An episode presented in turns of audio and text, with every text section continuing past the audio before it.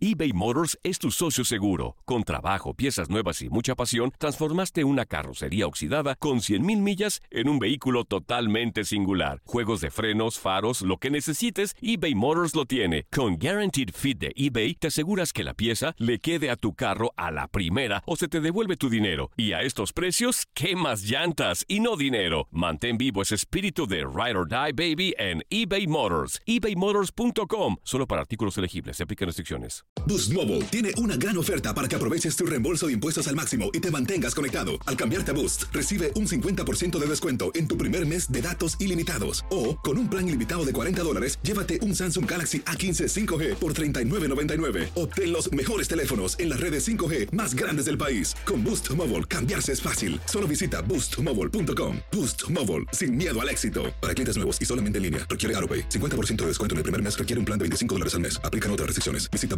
boostmobile.com.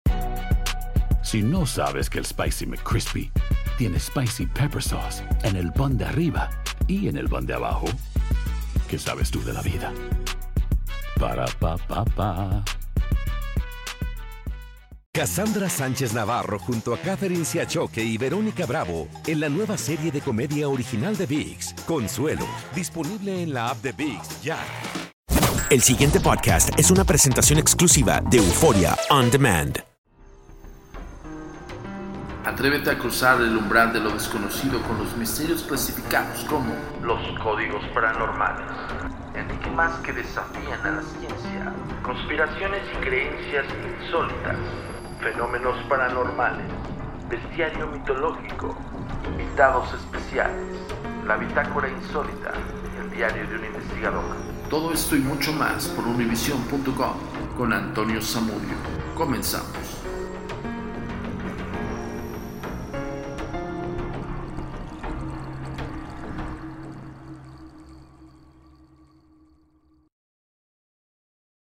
Bienvenidos señores a los códigos paranormales, los podcasts de lo desconocido a cargo de su servidor Antonio Zamudio, por supuesto, por univision.com.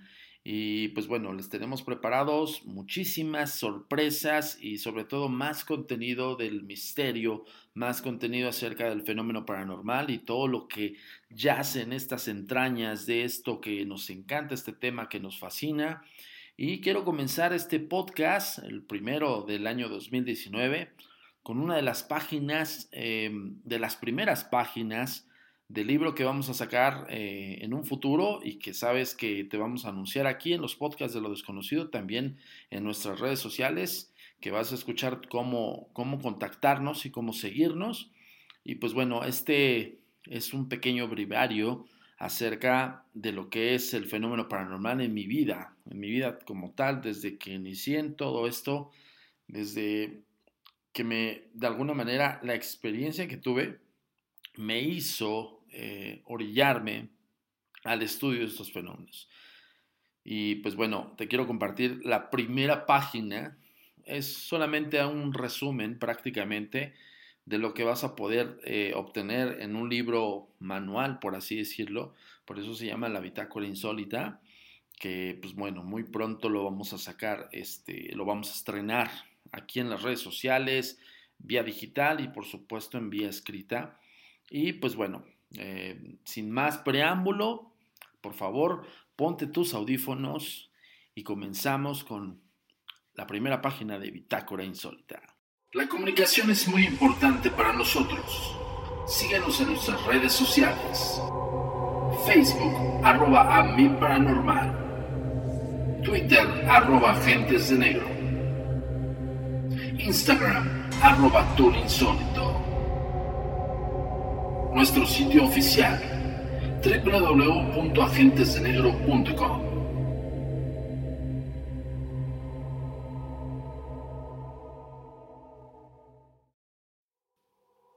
Corría el año de 1983, una casa duplex, una casa pequeña, donde mi familia y yo empezamos a vivir en la colonia donde actualmente vive mi madre.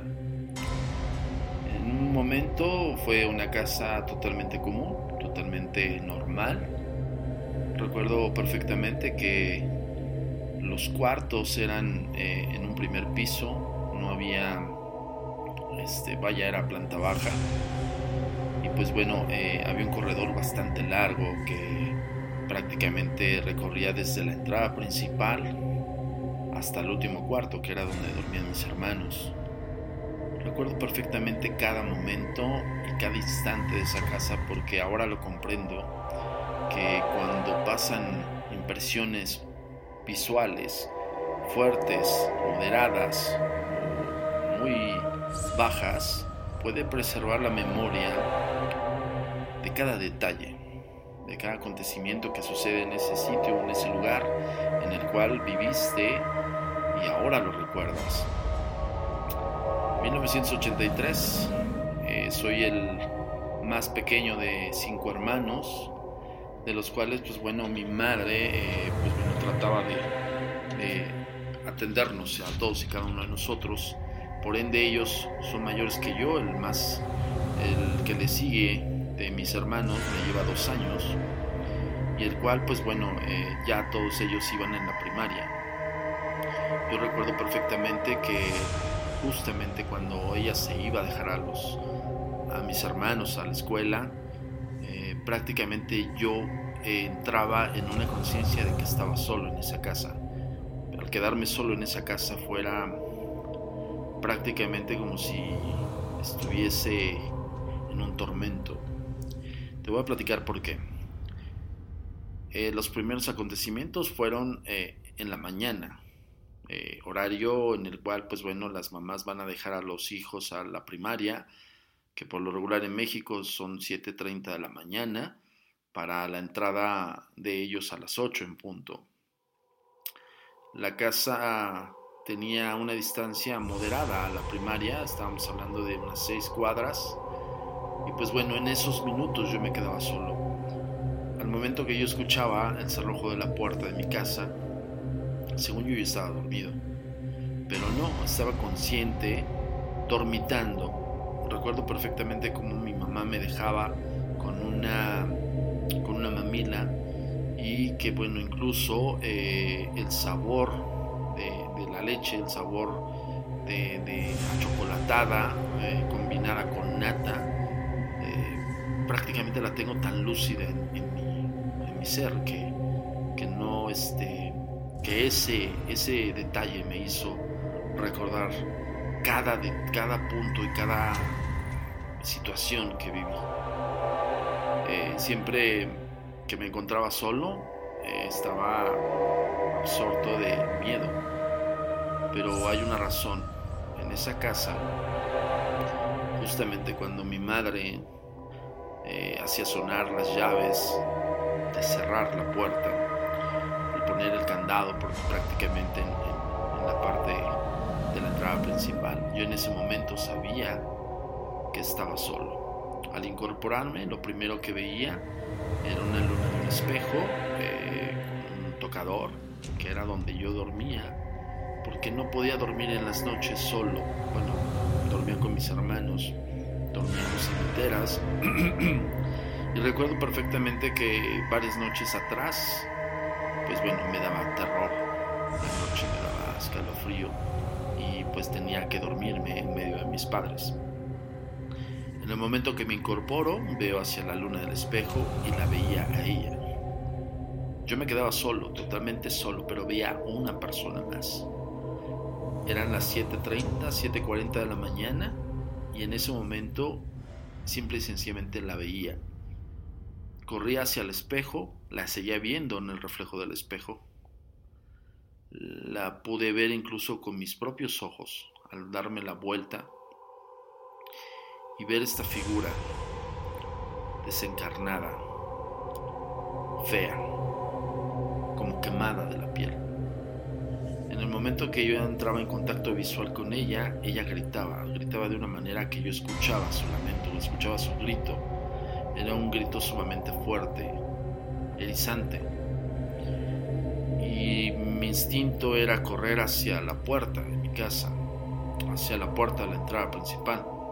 Recuerden que estaba en un pasillo sumamente largo, en el cual, pues bueno, yo veía la puerta, la puerta de entrada a lo lejos. Cuando yo corría hacia la puerta de entrada, pareciera que la puerta de entrada se alejaba cada vez más y más. Es probable que también sea parte del miedo que, que uno siente al estar solo. Yo le estoy hablando de 36 años atrás. Este prácticamente es uno de mis casos más emblemáticos, que incluso llega a ser un némesis para mí porque a la fecha no lo he investigado. Y pues bueno, evidentemente quiero saber por qué esa mujer estaba ahí, por qué se me, manifestaba así. Ya con el paso del tiempo, pues bueno, fui como asimilando y, estudiando cuál era el concepto de las entidades espirituales cuando se trata de comunicar contigo. Pero no solamente era verla a ella, sino también había ruidos extraños durante el proceso en el cual yo me acercaba a la puerta. Llegó un momento a pensar en que podría haber quedado ahí, porque yo escuchaba su grito tremendamente fuerte en mis oídos justamente cuando yo corría hacia esa puerta, la cual se alejaba, se alejaba y se alejaba. Cuando yo llegaba al sillón que estaba justo a un lado de, la puerta principal, me subía al, sillón, había una ventana enorme donde pasaba el sol. Y recuerdo perfectamente que el sol solamente me, iluminaba a mí. Por dentro se veía como una especie de, oscuridad rara por la mañana, de esas oscuridades que solamente pasan en algunos, em, vaya, halos de luz, por así decirlo, ¿no? De esa ventana y empezaba a gritar, empezaba a, patalear, empezaba a desesperarme. Llegó un momento en que eh, yo gritaba y pegaba en la ventana, gritaba y pegaba en la puerta. Cuando podía y cuando mi madre no dejaba el cerrojo en la entrada principal, salía al patio. Una vez que salía al patio, pues tenía un poco más de quietud. Pero si yo volteaba en la parte trasera de esa casa, veía los ojos de ella y la escuchaba gritar, aun a pesar que el patio de mi casa, pues bueno, estaba iluminado por el sol. Había gente pasando, la gente se me quedaba viendo como, como diciendo, ¿qué hace un niño de cuatro años de edad llorando en el patio de su casa? Dos ocasiones recuerdo que mi madre eh, me llevaron con ella a la primaria. En dos ocasiones un vecino y una vecina, pues prácticamente este, la reja eran rejas con espacios entre los barrotes donde yo podía caber. Y ellos, eh, en un modo de ayuda para mi madre, para que no me saliera o para que nadie me robara, me llevaban con ella. Dos ocasiones bastaron para que mi madre pusiera atención a algo extraño que estaba pasando en esa casa. Aún a pesar que ella ya sabía que había algo siniestro. Con el paso del tiempo, pues bueno, mis padres eh, recurren a, una ayuda profesional en la cual pues bueno, pensaban que yo estaba también alucinando que de alguna manera tenía un porqué el despertar en las noches con tal desesperación porque no solamente me ocurría en la mañana, de repente cuando empecé a tener contacto visual con esta mujer, también en la madrugada la veía. Recuerdo prácticamente la hora porque siempre había un reloj de manecillas frente al espejo, bueno, frente al tocador de, donde dormía con mis papás y siempre marcaba las dos y media, tres de la mañana. O sea, yo, yo recuerdo perfectamente esa hora porque cuando yo despertaba en la madrugada, mi, mi sensación era de sentirme observado. Y lo que hacía era abrir los ojos y evidentemente yo estaba en medio de mis padres. Mi madre estaba del lado derecho, mi padre estaba del lado izquierdo. Y recuerdo que del lado derecho eh, había una ventana grande también, que era una especie de, de ventana hacia un tragaluz de las casas. Las casas eran duples, como hace rato les comentaba, y eran pasillos enormes, pero no había una entrada ni una salida en esa, en esa entrada de luz o boca de luz que le llaman. Y pues bueno, es un pasillo simple y sencillamente largo, donde incluso eh, podrías divisar la ventana del vecino y así, pero no había acceso ni salida a ese pasillo. Recuerdo perfectamente que siempre estaba muy limpio ese pasillo, pero siempre muy vacío, muy desolado. O sea, no había nada, no había ni objetos, no había, este, vaya, ni, colgaban ropa, porque usualmente estos, estas eh, bocas de luz, pues bueno, como entra mucho el sol, y es, evidentemente están hechas para que ilumine por dentro las propiedades, pues muchos muchas personas lo utilizaban para colgar su ropa, para que se secara. Y recuerdo perfectamente que no había nada de eso. Estaba totalmente desolado. Cuando yo abría los ojos en la madrugada, la veía observándome y estando en ese pasillo. Y lo que hacía era lo mismo que la visión la interacción que yo tenía en la mañana. Me veía y gritaba. Y gritaba, era un grito ensordecedor, era un grito del cual lo recuerdo y me eriza la piel. Y su piel en el pasillo la veía como si se le desprendiera del rostro. Era muy impactante, era bastante escalofriante y tenebroso. Evidentemente, cuatro años de edad, gritaba, lloraba. Recuerdo que incluso una ocasión de la desesperación le tomé al cabello a mi papá y, yo desesperado se lo jalaba. Cuando ellos despertaban, pues bueno, evidentemente me decían, ¿qué tienes? una pesadilla, luego, mis padres me, abrazaban y pues bueno, de alguna manera me, pues bueno, me cobijaban, ¿no? Me consolaban. Sabían que había algo extraño en esa propiedad. Recuerdo muy bien esas pláticas que tenían mis padres en las cuales ellos eh, simple y sencillamente platicaban acerca de qué es lo que podrían hacer, ¿no? a dónde se podrían ir. Recuerdo perfectamente a mi madre decirle a mi padre que ya estaba desesperada de, estar ahí, que ya se quería mover de ese lugar. Nunca platicaron de alguna razón extraña o rara, pero yo sí notaba su nerviosismo, nerviosismo perdón, en ellos. Notaba las miradas que, que ellos entrelazaban entre que, pues bueno, estábamos cinco hijos ya en la primaria, otros en la secundaria, pero pues bueno, no es como un tema para, para platicarlo abiertamente, ¿no? Mucho menos con niños. Y mucho menos con un niño menor que pues estaba padeciendo de, tal vez ellos pensaban, pesadillas en la noche.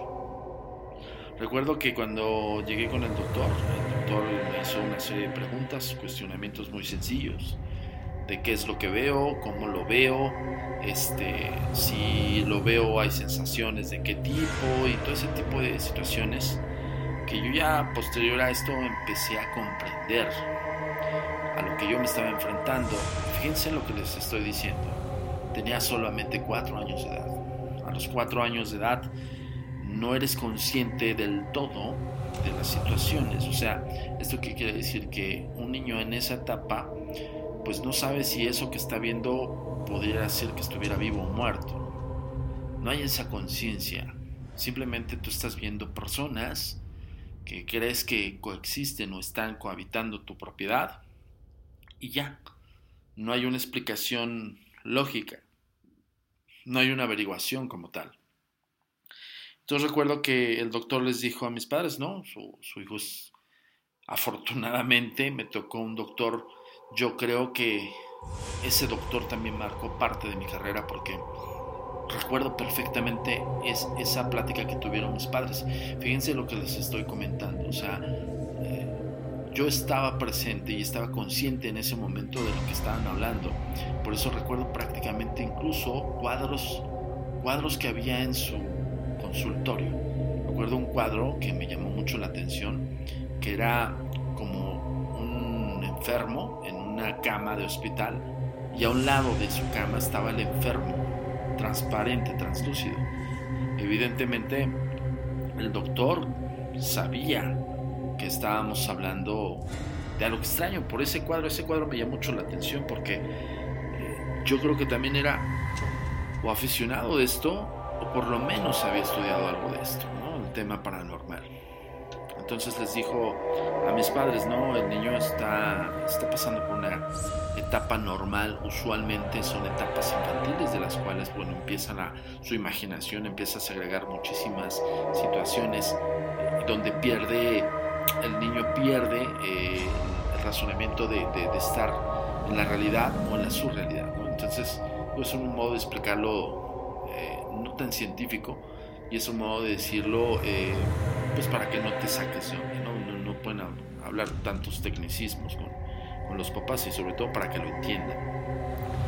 Pero recuerdo que regresamos esa noche y, estábamos, bueno, mis hermanos se habían quedado con mi tío y en el carro mis papás empezaron a hablar entre líneas. Pero esas entre líneas hablaban acerca de que la propiedad evidentemente había algo y ellos ya pues ya estaban desesperados. Recuerdo perfectamente que mi padre le dijo a mi madre, solo dame unos meses, estoy terminando tu casa. Ya después me enteré que mi padre pues estaba construyendo donde actualmente vive mi madre. Y estaba unas cuadras de, donde estábamos nosotros. Pero eh, sí recuerdo que él le dijo a mi madre, solo dame unos, unos meses y mi madre con ojos de desesperación y resignación a la vez asintió con la cabeza. Esa noche dormí plenamente, esa noche dormí em, mejor. Recuerdo que me acurruqué en el regazo de los dos y los dos me tenían, eh, pues vaya, como cobijado con sus brazos, entonces me sentía yo protegido. Al cabo de ciertos días, todo empezó como a regularizar totalmente en lo normal. Pero una ocasión, una noche, creo que esa noche desafió a todos y cada uno de los integrantes de mi familia. Esa noche fue la misma em, dinámica de esas madrugadas, de levantarme con la sensación de sentirme observado. Pero esa ocasión cuando yo despierto, yo la veo no fuera de la casa, o sea, no, en la ventana, no en el pasillo que hace un momento les platicaba, sino yo la veo dentro de mi casa, la veo al pie de, nuestra cama, de mis papás y, y de la mía. Y cuando entro en sí, no veo a mis papás, no los veo a mi lado. Empiezo a gritar, empiezo a llorar. Yo veo que mi padre sale del pasillo me toma, me, toma en sus brazos y me saca hacia la parte de la sala con mi hermana, mi hermana mayor. Mi hermana mayor me toma en sus brazos, como que me trata de calmar. Y yo llorando, pero veo que los objetos de mi casa están moviéndose, rompiéndose, arrojándose. Eh, mi padre se va corriendo hacia el fondo, mi madre saca a otros de mis hermanos. Y recuerdo perfectamente esa noche porque todos estábamos tan alterados, tan espantados, que no dijimos nada a nadie. O sea, no, no expresamos nada. Recuerdo mis hermanas mayores me, me tomaban en sus brazos, hacían que no viera yo, o sea, me, me tomaban la cabeza y, se la acercaban a su estómago y, pareciera que no, que, querían que no viera nada. Recuerdo perfectamente que mi madre empezaba a rezar, o sea, fue una catarsis sumamente fuerte porque el ver a tu madre con tus hermanos de la mano corriendo hacia ti y rezando a la vez fue algo muy impresionante. Mi padre tomó a otro de mis hermanos y nos llevaron al patio. Estábamos hablando de dos, tres y media de la mañana. Las cosas se caían, las cosas se escuchaban tronarse o, arrojarse hacia el suelo. Eh, recuerdo que ya de mis hermanos empezó a soltar el llanto, mi otro hermano eh, pues sacadísimo de donde no sabía qué es lo que estaba pasando, mis hermanas espantadas, mi madre simple y sencillamente se hincó con nosotros, nos hizo que nos hincáramos todos y en bolita ella me abrazó junto con todos mis hermanos y yo escuchaba sus rezos. Yo no veía otra cosa, escuchaba los ruidos de la casa, escuchaba cómo tronaban los cristales, como si algo o alguien estuviera rompiendo cosas. Recuerdo perfectamente ese rezo y recuerdo que se quedó tan grabado en mi mente porque era, era la ayuda o pedía la ayuda a mi madre a las almas benditas del purgatorio. Y decía mi madre, almas benditas del purgatorio, por favor protégenos, almas benditas del purgatorio, cuídanos. Y una serie de, de letanías que todavía las recuerdo perfectamente, pero que me las reservo por, por obviedad. Eh, mi padre sale, eh, él tenía un Maverick y recuerdo que pues, simplemente nos metió al auto, este, sacó unas cobijas, sacó papeles, cosas así. Yo en ese momento no estaba consciente de que estamos hablando de 1983, ni mis hermanos ni yo, ¿no? O sea, nunca habíamos vivido un sismo, un terremoto, ¿no?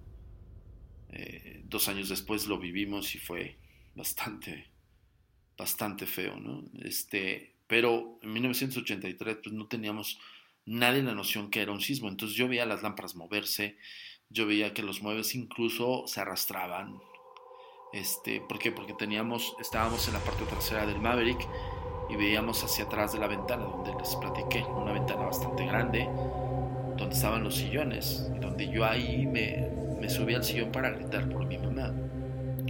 Pues la ventana se veía como si estuvieran arrancándose las cortinas, bastante, bastante fuerte. Cuando mi papá arranca el auto, yo vi que abrió el zaguán, bueno, la reja, una reja de barrotes medio separados. Mi padre abre la reja, va sacando el carro y se le cierran las puertas de la reja.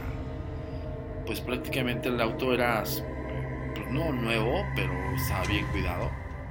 Y recuerdo que no le importó y le aceleró y sacó el carro. Recuerdo perfectamente el sonido de la reja al arañar los laterales del auto. Cuando sale el Maverick, ya ni siquiera cerró la, reja. Agarró vuelo y, salió de esa, de esa calle. No había nadie, no había ningún vecino, y a pesar que pues, se escuchaban por lo menos los gritos míos y los, de alguno de otros de mis hermanos o, o de mi hermana alterada, ¿no? No había nadie, estábamos solos.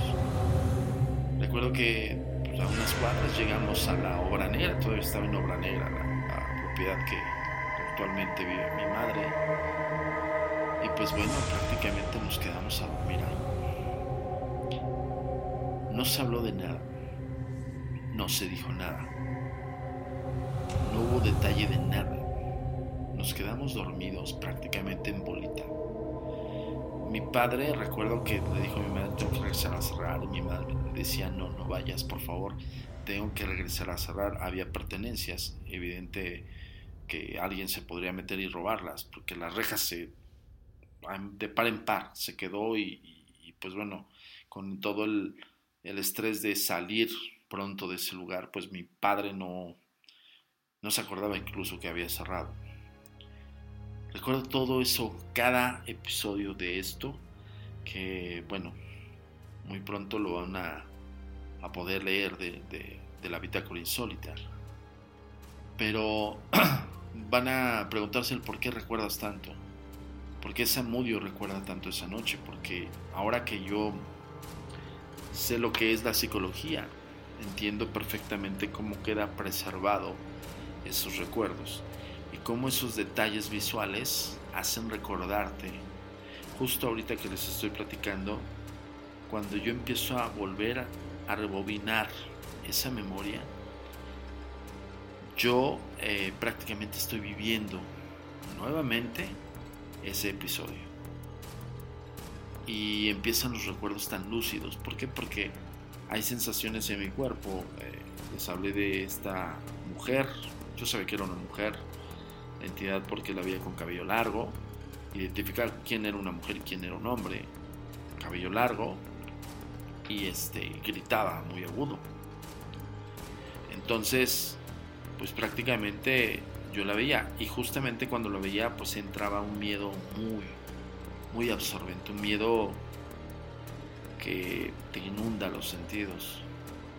Y en ese entonces es probable que mi cerebro focalizara a esa entidad de lo feo que estaba, de la fea, lo fea que estaba, lo escalofriante de su grito y por supuesto que pues bueno me, focalizaba en, verla porque me aterraba. Pero mi cerebro y mi visión captó exactamente esos detalles. ¿Por qué? Porque yo cuando corría hacia la puerta se me alejaba.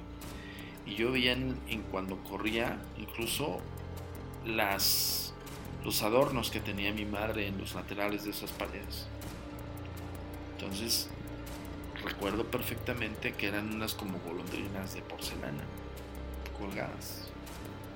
Cuando yo salía al, lobby, por así decirlo, a la sala, veía los sillones y recuerdo perfectamente que eran de color verde, verde horrible, y brillaban porque eran de estos muebles de la época de los ochentas que te los vendían con ya un recubrimiento de hule, porque ya ven que algunas personas ponían hule en sus sillones, pues bueno, ya te vendían unos sillones con hule pegado, Que afortunadamente mi padre ya no volvió a comprar eso. Pero este, cuando yo subí al, sillón, logró incluso a recordar cómo hacía el ruido del hule cómo se me pegaba a las piernas, por el sudor del miedo, por la sensación de sentirme perseguido y por todo lo que ocurría en esa casa. Entonces, prácticamente ese es un pequeño lapsus de lo que quise contar en este primer código paranormal que es una de las páginas que va a tener el libro de la bitácora insólita, el diario de un investigador. Te recuerdo que nos sigas en, las redes sociales y por supuesto ya sabes que estamos aquí cada semana con todo el gusto del mundo. Espero que te haya gustado y si tienes una experiencia similar, por favor coméntanos en las redes sociales. Y pues bueno, yo los dejo esta semana, pero nos vemos la próxima semana con otra entrega de los códigos paranormales. Se despide Antonio Zamudio con muchísimo gusto y les agradezco muchísimo que descarguen los podcasts. Hasta la próxima. La comunicación es muy importante para nosotros. Síguenos en nuestras redes sociales. Facebook, arroba a paranormal. Twitter, arroba agentes de negro. Instagram, arroba insólito. Nuestro sitio oficial www.agentesdenegro.com.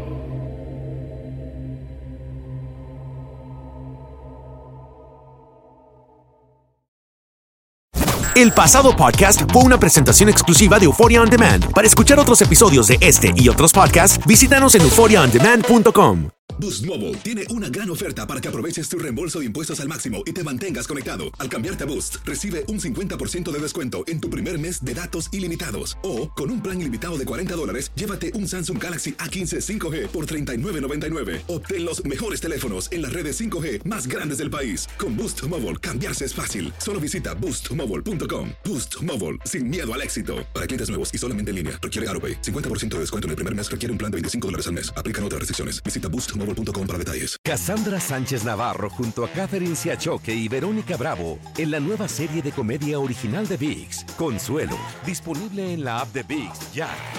American Giant makes great clothing, sweatshirts, jeans, and more right here in the U.S. Visit American-Giant.com and get 20% off your first order with code STAPLE20. That's 20% off your first order at American-Giant.com, code STAPLE20.